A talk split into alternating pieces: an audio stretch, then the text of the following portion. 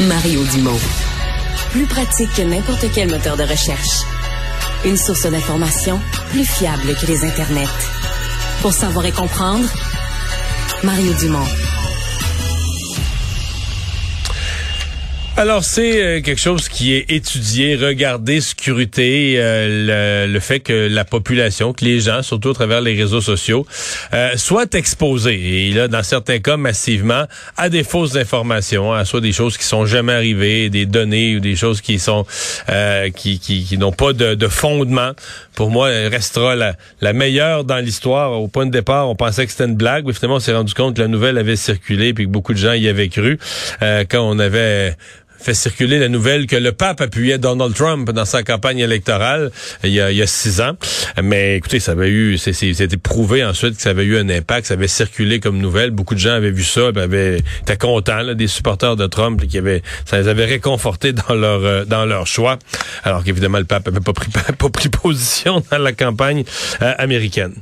Euh, étude donc euh, sur le, projet de la projet sur la désinformation électorale le directeur du projet est Mathieu Lavigne. Il est avec nous. Monsieur Lavigne, bonjour. Bonjour, merci de me recevoir. Et conclusion, vous dites un tiers des électeurs euh, ont affirmé avoir été exposés à des fausses informations. Euh, oui, exactement. Donc, il y a eu un, volume relativement élevé de informations qui circulé euh, pendant la campagne, principalement en lien avec la COVID-19, la fraude électorale. mais à, l'exception de certains cas très médiatisés, par exemple, euh, on se rappellera de certaines déclarations du ministre sortant de l'immigration sur les, euh, immigrants à Montréal. Euh, de manière générale, la mésinformation, plus, en lien, mettons, avec la COVID-19, la fraude électorale, est restée vraiment concentrée dans certaines communautés spécifiques en ligne. Et dans le fond, nos, recherches montrent que ça n'a pas vraiment eu d'influence sur le résultat de l'élection. Hmm. Mais quand vous dites les déclarations de l'ancien ministre de l'Immigration, est-ce que vous considérez que c'est de la désinformation? Euh, ben, je considérais que c'est de la mésinformation. Je ne peux pas dire si euh, le ministre de l'Immigration avait une intention d'induire euh, les, gens en erreur ou si c'est seulement une erreur de, bonne foi, mais l'information était définitivement ouais. a été montré notamment par la vérif que cette information-là était fausse. Ouais. Mais là, ce compte-là, ça n'a plus de fin, parce que je pourrais vous dire que certains partis de gauche, leur cadre financier, c'est faux de A à Z. Puis chaque fois qu'ils en parlent, c'est de la, c'est indépendamment du point de vue où on se place. Moi, qui est plus à droite, je vais vous dire, c'est la, la, ligne est mince entre ce qui est vraiment une fausse information, là, une fausse, quelque chose qui n'existe pas, et euh, bon, un parti qui, qui défend ses affaires, parfois maladroitement, euh, c'est déjà, euh, c'est déjà chambranlant dans le programme. Fait que quand c'est réexpliqué, quand c'est réexpliqué par des porte-paroles euh, semi-compétents, ça devient, ça devient bizarre. Mais est-ce que ça, c'est de la désinformation?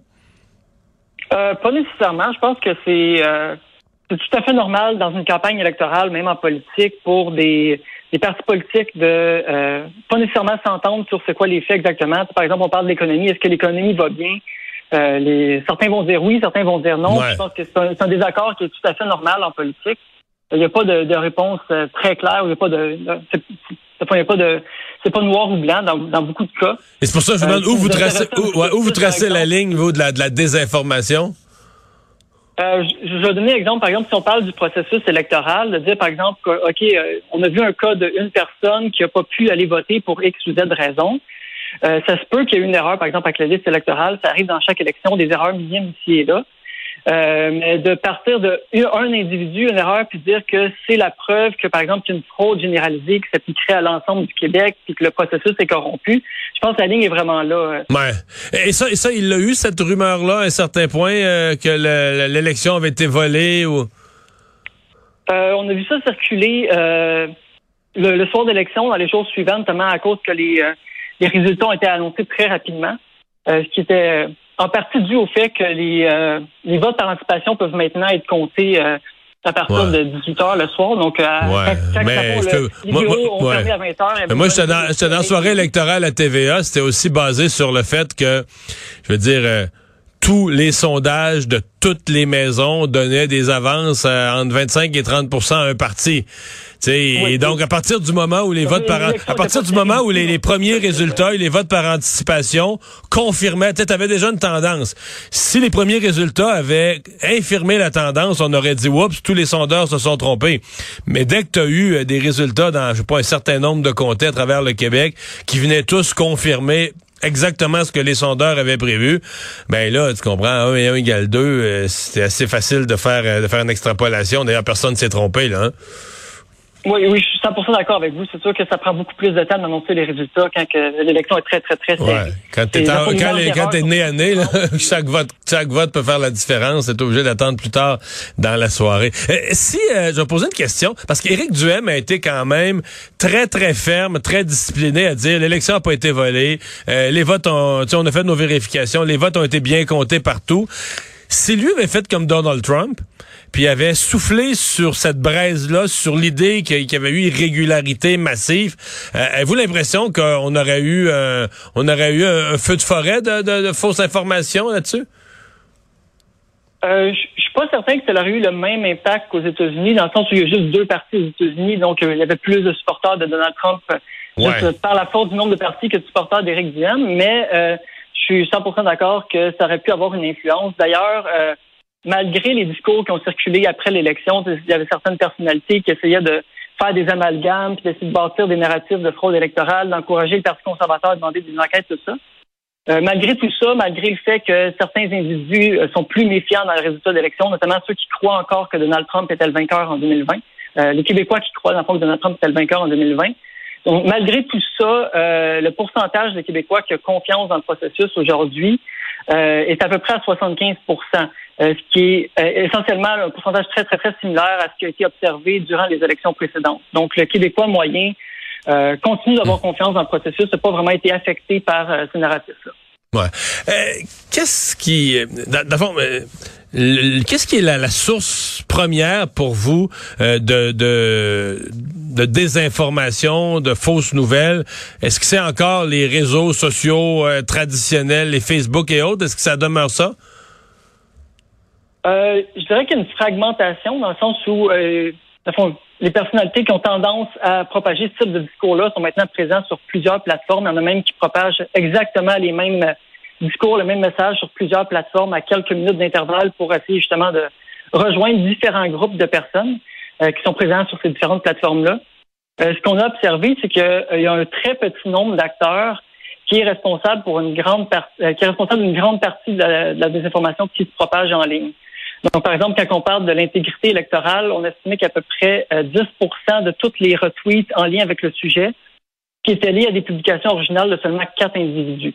Donc, euh, c'est facile dans ce cas-là de d'identifier la source, même si chacun est, susceptible potentiellement de croire propager certaines fausses informations. Euh. Hmm.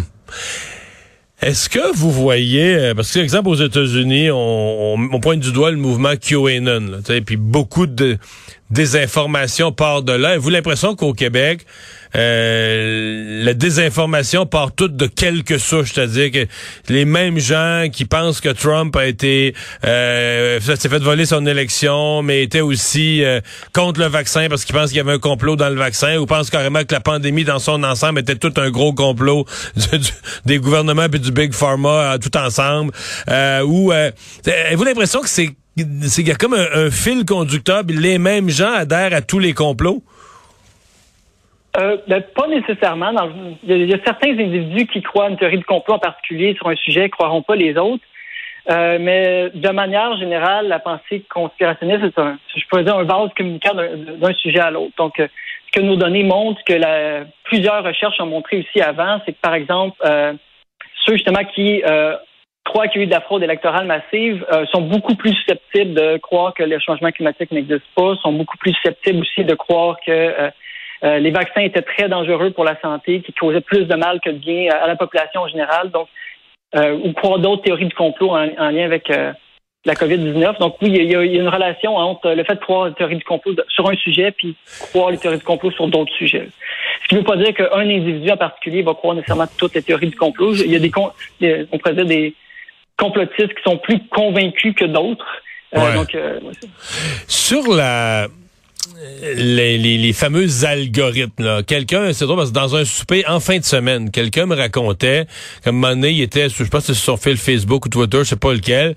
Euh, je pense que c'est Facebook. Puis il a, cliqué une nouvelle, trouvait que le titre était bizarre, il l'a cliqué. Puis là, il s'est aperçu que c'était une source de merde, là, puis que c'était tout, toute de la connerie. Puis, et euh, fait que voilà, donc il a regardé ça un peu, trouvait ça drôle, il a refermé ça.